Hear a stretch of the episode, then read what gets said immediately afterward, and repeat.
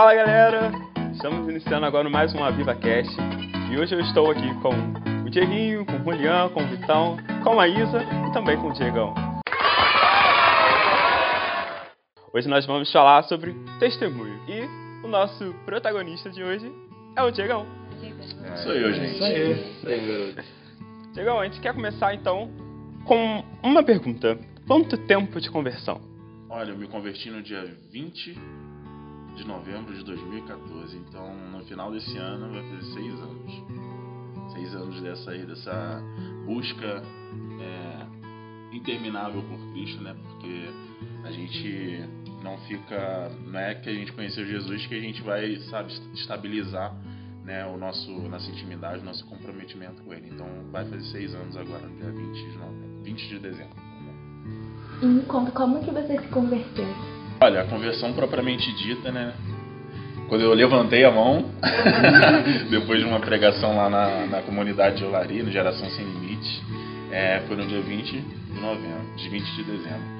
Só que eu acredito que tem até um episódio legal dessa, desse, desse momento, né? Que eu tinha comentado aqui antes. É, primeiramente teve a ministração e tudo mais, e a gente não entendendo propriamente quem é Cristo, a gente se comove com aquela situação. E no meio da ministração, né, teve o apelo e do nada eu levantei a mão, não sabia para que eu tava levantando a mão, mas chamaram pra gente lá na frente, eu fui, né? Mas a partir daquele momento ali, né, um pouco depois, eu vi é, como a igreja se colocava, né, pelas pessoas que chegavam pela primeira vez, né, várias pessoas me cumprimentando, devia até dois tapinhas na cara, assim, falando, conta comigo, então tá bom, eu conto com você. E é isso, né, a gente, lá em Olaria foi assim, como aqui em Conselheiro também, né, quando chega alguém diferente, quando chega alguém novo querendo é, conhecer Jesus, a gente, a gente recebe dessa mesma forma. E a conversão, pelo menos como eu entendo, né, foi no decorrer do ano de 2015. Me batizei nesse ano, dia 15 de novembro. Vou fazer, vamos fazer cinco anos agora aqui de, bati, de batismo. Mas a conversão em si eu acredito que foi no encontro com Deus, a partir do encontro com Deus, que eu entendo eu acredito que para outras pessoas também pode ser dessa forma, que é o divisor de águas, né? Quando a gente começa a se libertar de algumas coisas, quando começa a ser alinhada coisas sobre a nossa vida, então a conversão pode ser, se for colocar uma data assim, é no, final, é no primeiro final de semana de setembro, né, de 2015. E, cara, como é que, tipo assim, você se converteu lá em Olaria, então, na comunidade de Olaria.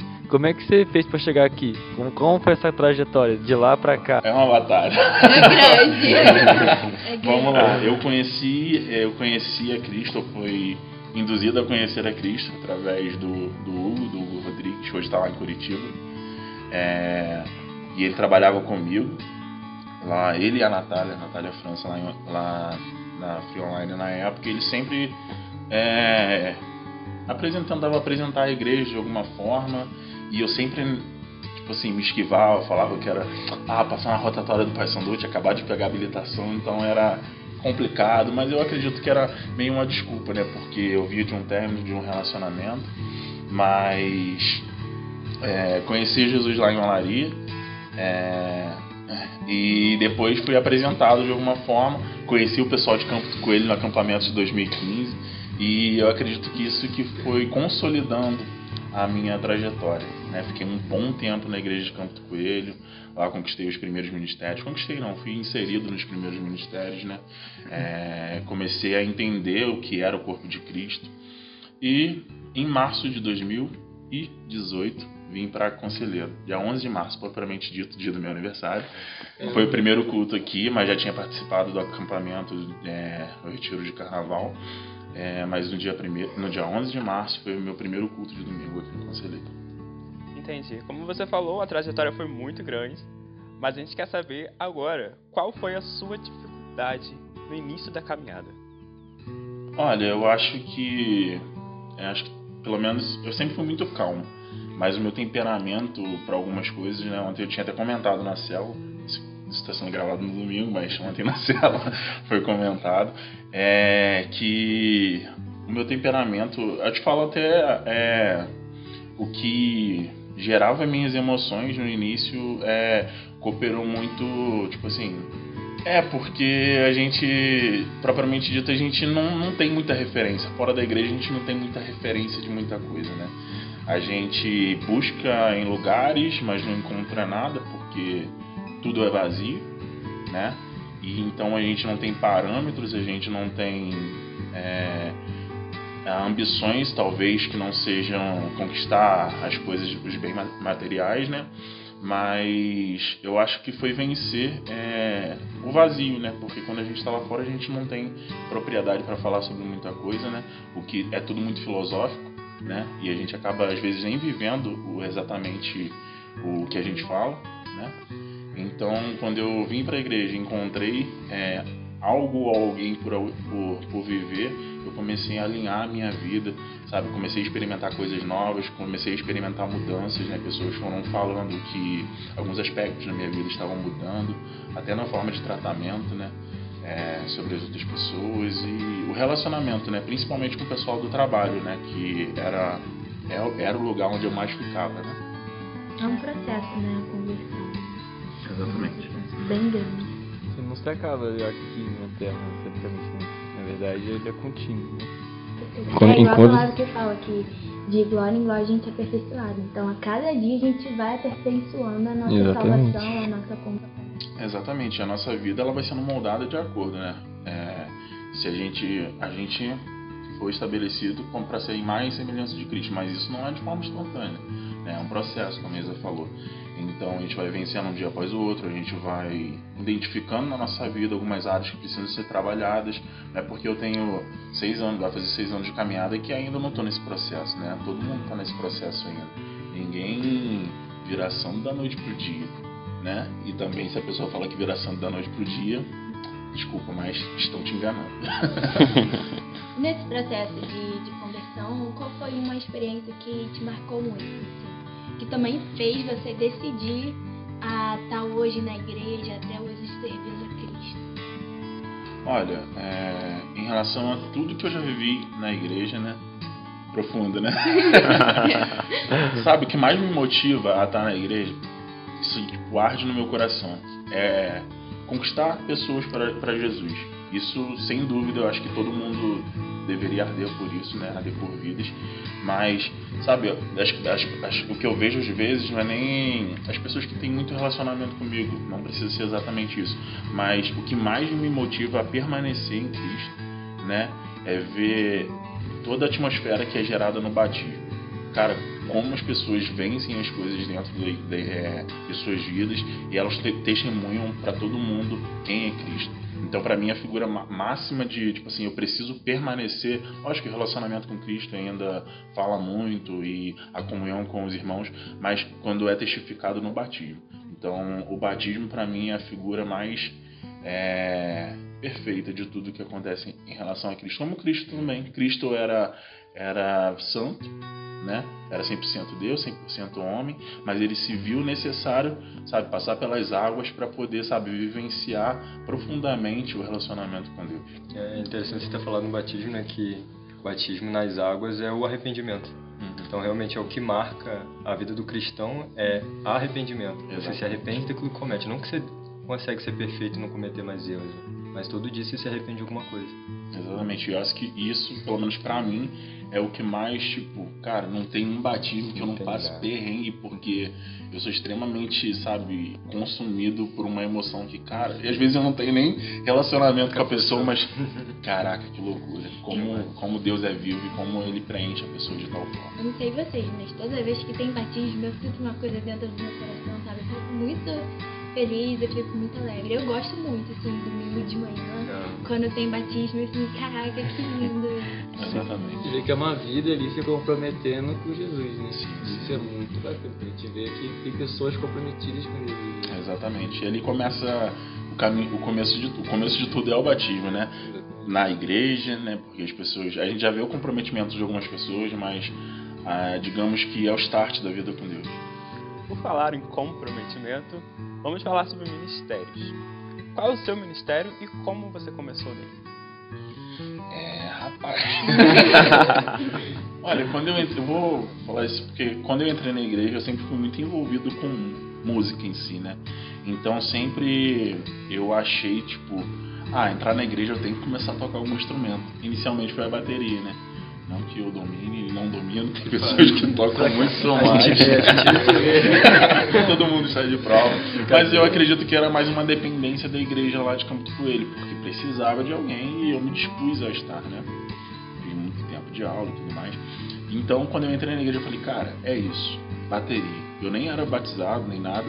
Mas aí depois eu comecei a entender que em relação aos ministérios, cara, a mesma função que o tio do Ministério Infantil tinha na igreja, a equipe de louvor também tem, entendeu? Então cada um tem o seu ministério.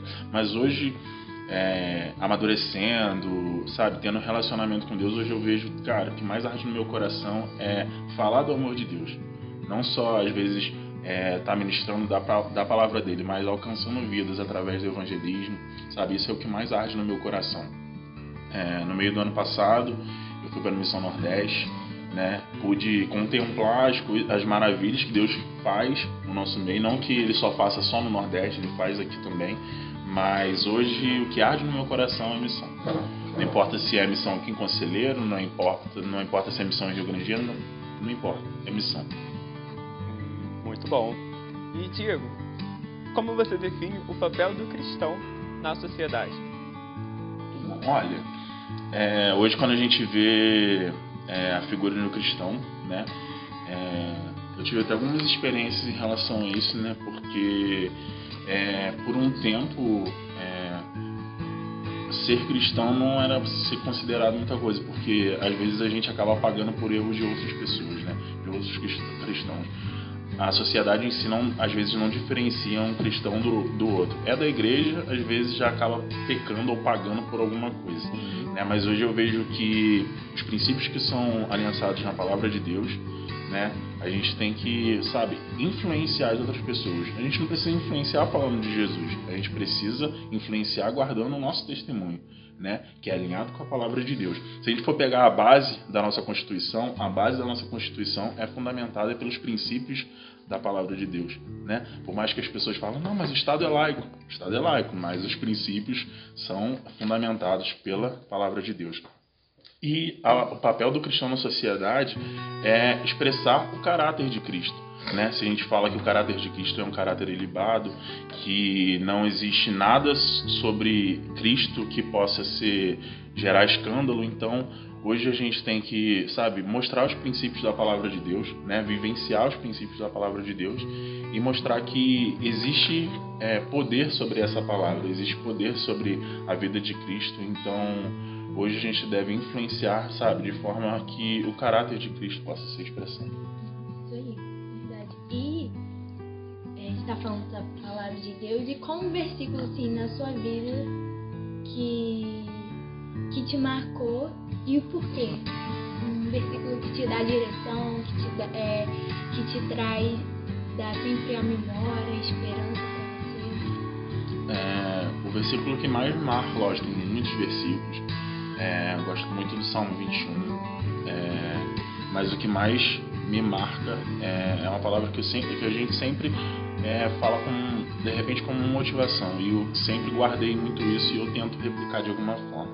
Tá? É 1 Coríntios, é, versículo 9, que fala assim, é, 1 Coríntios 2, versículo 9. Nem olhos, ouviram, nem olhos viram, nem ouvidos ouviram, nem jamais penetrou no coração de homem algum que Deus tem preparado para você.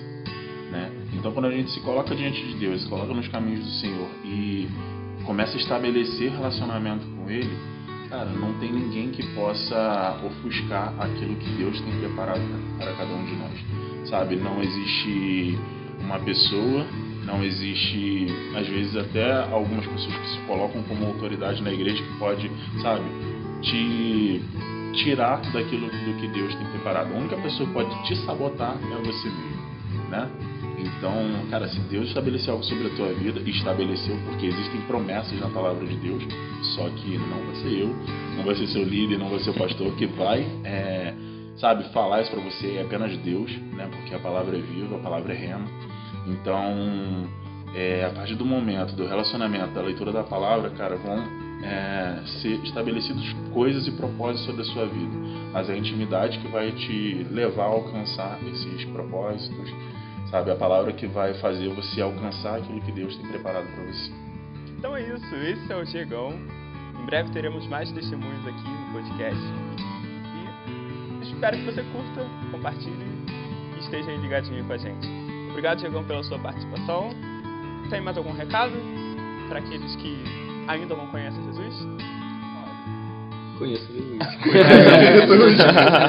estabeleça, estabeleça um relacionamento. Ó, Jesus não é isso que talvez você tenha pensado. Né? Jesus é muito mais, Jesus é amor. Né? Eu acho que é muito clichê falar que Jesus é amor, mas a gente só consegue entender e contemplar quando a gente vive. vive né? quando, a gente, quando a gente tem intimidade com, com Ele. Então, experimente Jesus sabe? Tem todos os cultos aqui, todos os sábados tem culto aqui, tem as células na igreja. Você pode acompanhar a gente tá, pelas mídias sociais. Então é isso, vamos viver e espalhar o amor de Jesus no coração. É isso então, galera. Fiquem com Deus e até a próxima. Valeu. tchau. tchau.